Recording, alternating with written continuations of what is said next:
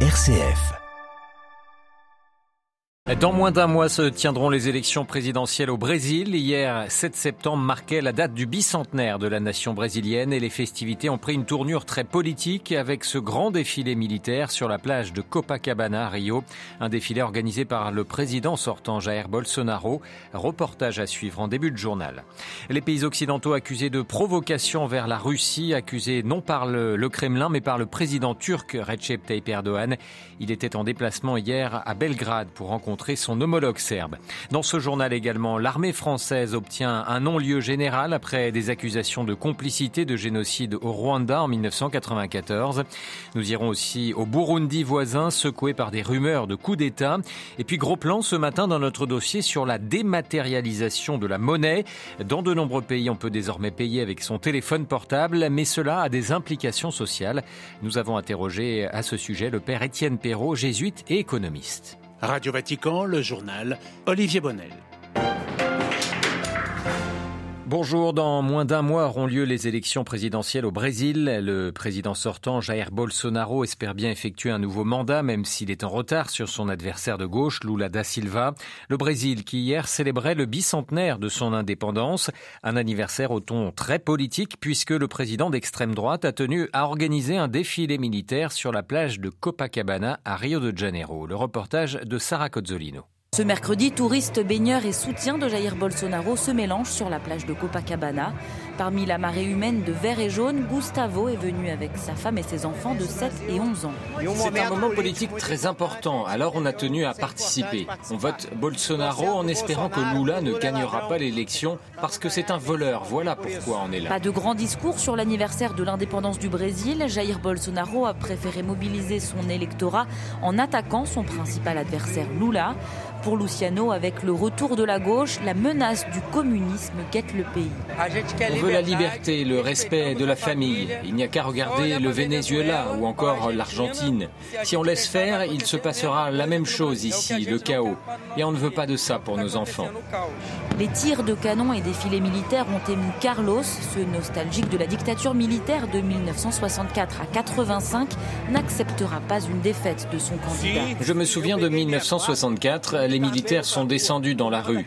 À l'époque, c'était pour lutter contre un pouvoir communiste, comme ce qui nous menace aujourd'hui. Il n'y a pas eu de dictature. Vous savez ce qu'il y a eu? Un grand nettoyage dans ce Plutôt pays. Plutôt que de remettre en cause les élections, Jair Bolsonaro a lui préféré s'en remettre à Dieu à moins d'un mois du premier tour de l'élection. Rio de Janeiro, Sarah Cozzolino pour Radio Vatican.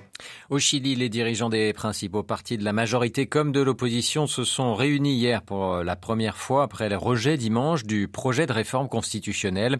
À près de 62%, les Chiliens ont dit non à la proposition d'un nouveau texte. Euh, une grande majorité d'entre eux sont, néanmoins, favorables à une nouvelle constitution. Les pays occidentaux accusés de provocation vers la Russie, accusés non pas par le Kremlin mais par le président turc Recep Il était en déplacement hier à Belgrade pour rencontrer son homologue serbe.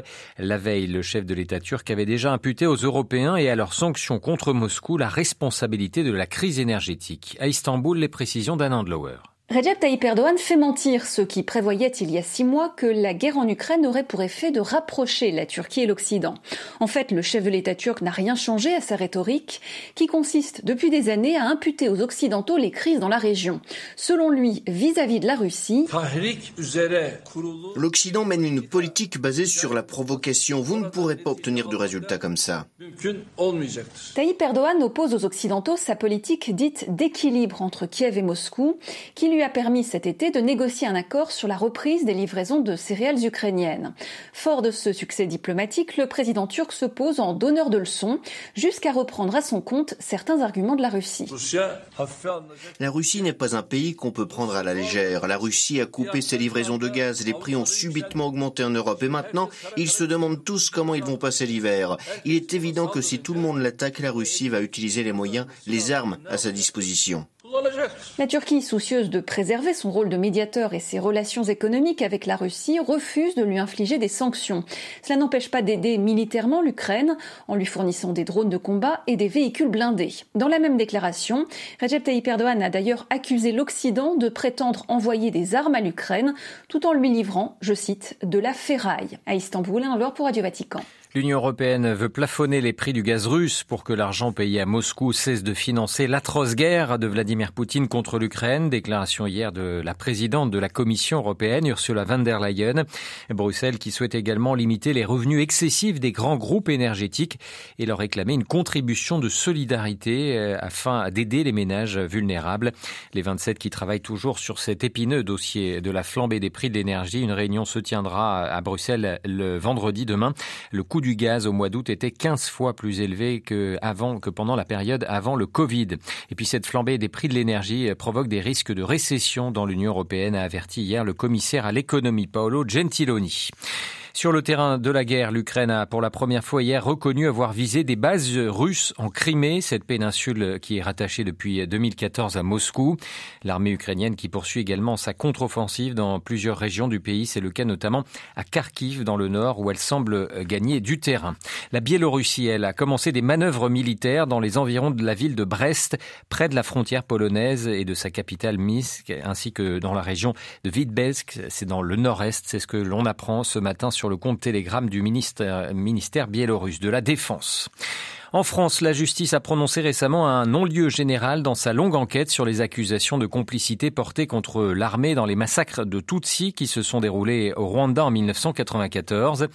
Dans cette affaire, des associations et des rescapés du massacre des collines de Bizezero, une région Tutsi située dans l'ouest du Rwanda, accusaient Paris et son armée d'avoir abandonné des centaines de civils Tutsis aux mains des génocidaires. Marie-Christine Bonzon. Au début des années 2000, la Fédération internationale pour les droits humains, les associations Survie et Ibuka, ainsi que six rescapés du massacre de Bicécero, s'étaient portés partie civile en accusant la France de complicité de génocide. Les partis civils affirmaient que l'armée française avait sciemment abandonné les civils Tutsis qui s'étaient réfugiés dans les collines de Bicécero pour échapper aux Hutus qui, du 27 au 30 juin 1994, tuèrent des centaines de Tutsis. Dans un communiqué, la procureure de Paris indique que l'enquête, ouverte en 2005 et conclue en 2018, n'a établi ni la participation directe des forces militaires françaises à des exactions, ni aucune complicité par aide ou assistance aux forces génocidaires, ni de complicité par abstention des militaires français sur les collines de Bicécero. La procureure ajoute que l'instruction a par contre établi que les militaires français n'avaient pas l'intention de faciliter la commission du crime de génocide et des crimes contre l'humanité. Le non-lieu était prévisible, en effet, aucun des cinq officiers visés par les partis civils n'avait été inculpé et le parquet avait requis le non-lieu l'an dernier. Marie-Christine Bonzon pour Radio Vatican. Non loin du Rwanda au Burundi voisin, le président a limogé hier son premier ministre, le maréchal Alain Guillaume Bouyoni.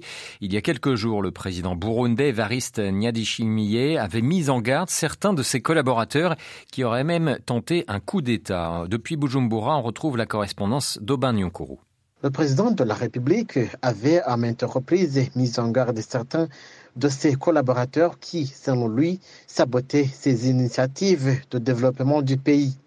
Il y a à peine cinq jours devant les magistrats que le président de la République avait même souligné qu'il était prêt à affronter quiconque tenterait un coup d'État. D'urgence, les députés ont été convoqués ce mercredi pour approuver le candidat au poste de Premier ministre sans toutefois savoir si l'ex-premier ministre avait été limogé ou démissionné de son gré. Pour le président de l'Assemblée nationale, si le président trouve que dans sa cathédrale il y a des incompétents, il peut les remercier à n'importe quel moment, a-t-il répondu. Après ce limogeage, plus d'un attend le nouveau gouvernement du nouveau Premier ministre. Depuis Bujumbura, Aubin Nyonguru, Radio Vatican. De nombreuses personnes sont probablement déjà mortes de faim en Somalie, euh, la Somalie euh, frappée par une sécheresse historique. C'est ce qu'a déclaré hier l'Organisation mondiale de la santé. Selon l'OMS, les humanitaires ne peuvent faire face à l'augmentation des besoins. Selon l'ONU, la Somalie est au bord de la famine pour la deuxième fois en un peu plus de dix ans. Il y a urgence pour sauver des vies. 5 millions d'enfants notamment sont menacés de mort à cause de la faim.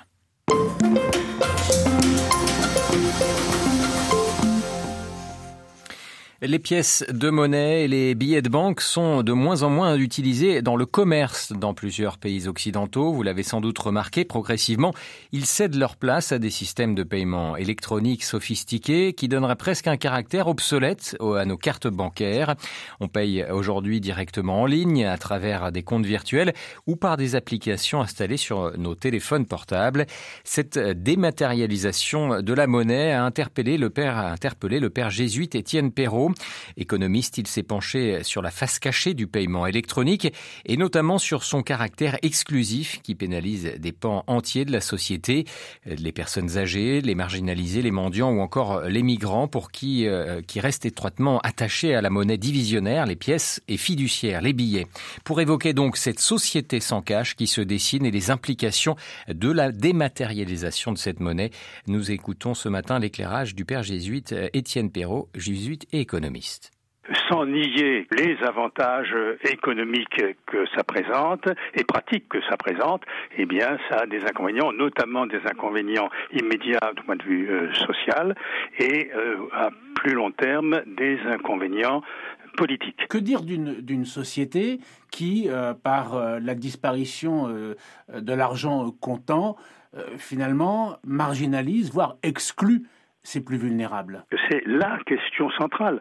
Quand ce qui est vital et la circulation de l'argent est vitale pour pouvoir acheter, pour pouvoir vendre, quand, quand, ce qui est vital bon, n'est pas accessible à une part de la population, je, bon, je pense non seulement aux mendiants, aux immigrés, ou enfin, un certain nombre de populations, effectivement, ça pose une question centrale. Alors évidemment, une question centrale qui est particulièrement sensible au cœur euh, de la tradition chrétienne, puisque la tradition chrétienne ne raisonne pas sur la masse, ne raisonne pas sur la majorité, mais raisonne sur ceux qui sont à la marge.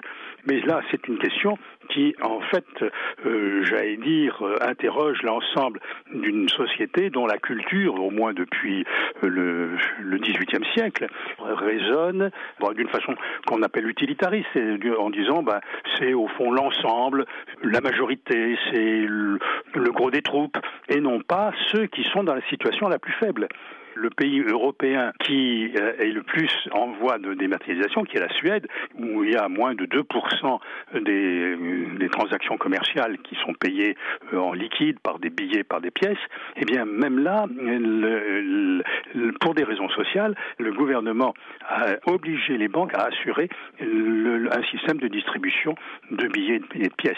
Est-ce que l'exemple suédois peut être une solution à terme pour éviter justement d'exclure les plus fragiles. Oui, non, je, je pense qu'au moins actuellement, dans la situation sociale et culturelle d'aujourd'hui, il faut maintenir euh, la possibilité de payer par, euh, avec l'argent liquide, même si euh, ça, ça, ne touche, et je pense que ça ne touchera qu'une de plus en plus restreinte de la population, parce que les personnes les plus âgées ont plus de réticence et effectivement sont moins à l'aise avec le paiement électronique. donc, c'est, j'allais dire, par l'évolution démographique, on va nécessairement aboutir à une diminution encore de l'usage de, l'argent liquide pour euh, le, commerce. Je crois qu'il est bon pour des raisons notamment sociales, euh, de, de, maintenir le paiement, enfin la possibilité de payer par euh, en liquide. Toutes ces technologies nous ont été présentées comme un progrès au nom également de la protection, de la lutte contre l'évasion fiscale, de la protection euh, contre la criminalité organisée. Or, en ce qui concerne la criminalité organisée, les temps ne sont plus où les criminels franchissaient les, frontières avec des, valises de billets. Hein. Ça, bon, la, plus grande criminalité organisée, euh, j'allais dire, n'est plus de ce type-là. Euh, c'est plus une criminalité euh, qui joue sur euh, le, fonctionnement des marchés financiers et qui, qui représente des sommes beaucoup plus considérables. Et là-dessus, effectivement, il y a encore beaucoup à faire. Voilà, la dématérialisation de l'argent dans nos sociétés à la une de notre dossier ce matin. Interrogé par Jean-Charles Puzolu, le jésuite et économiste Étienne Perrault, auteur de nombreux ouvrages sur la dimension sociale de l'argent notamment, était ce matin l'invité de Radio Vatican.